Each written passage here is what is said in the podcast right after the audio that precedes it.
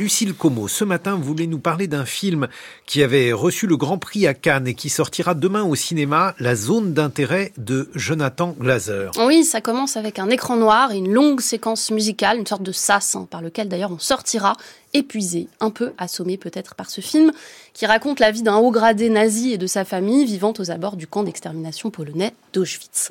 La zone d'intérêt donne aussi, avec cette longue introduction, une sorte de programme, l'importance que le film donnera à l'invisible, on ne verra pas vraiment le camp, et celle accordée au son et à la musique. Alors hasard de calendrier ou pas, hein, ce soir sera également diffusé sur France 2 Shoah, le film fleuve de Claude Lanzmann, sorti en 1985, et documentant les camps nazis et la solution finale.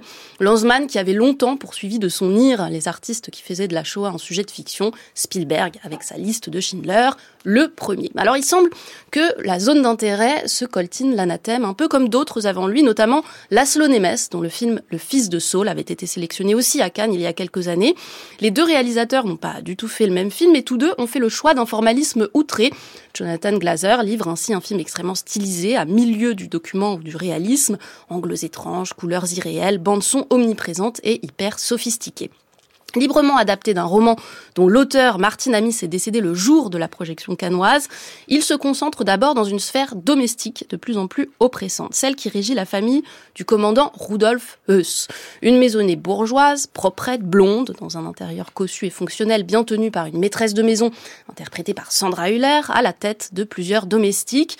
Une maisonnée qui semble ne pas différer d'autres familles allemandes, les époux se disputent, lui n'est pas certain de conserver son poste et donc la maison de fonction qui va avec. La chronique familiale se transforme peu à peu en drame conjugal.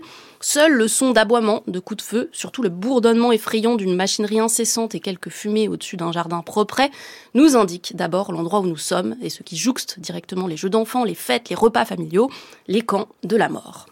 C'est donc un film à dispositif. Oui, c'est la patte hein, de ce réalisateur britannique à qui on doit aussi le film Under the Skin, un dispositif assez écrasant et qui tient dans cette manière même son efficacité redoutable, du moins dans un premier temps, celui de ces séquences domestiques où on voit passer, repasser dans les couloirs la maîtresse de maison qui vaque à ses activités grâce à un système de caméras posté un peu partout, un peu comme dans une émission de télé-réalité.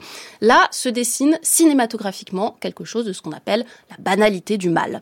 Le problème, c'est que le film ne se contente pas de ce régime de hors-champ et intègre de plus en plus la violence explicite, soit en la laissant filtrer, un filet de sang s'écoule sur le perron quand le père de famille nettoie ses bottes, un enfant joue aux osselets avec ce qui s'avère être des dents en or, soit en la sublimant dans des séquences ironiques cauchemardesques ou affleurent parfois le burlesque.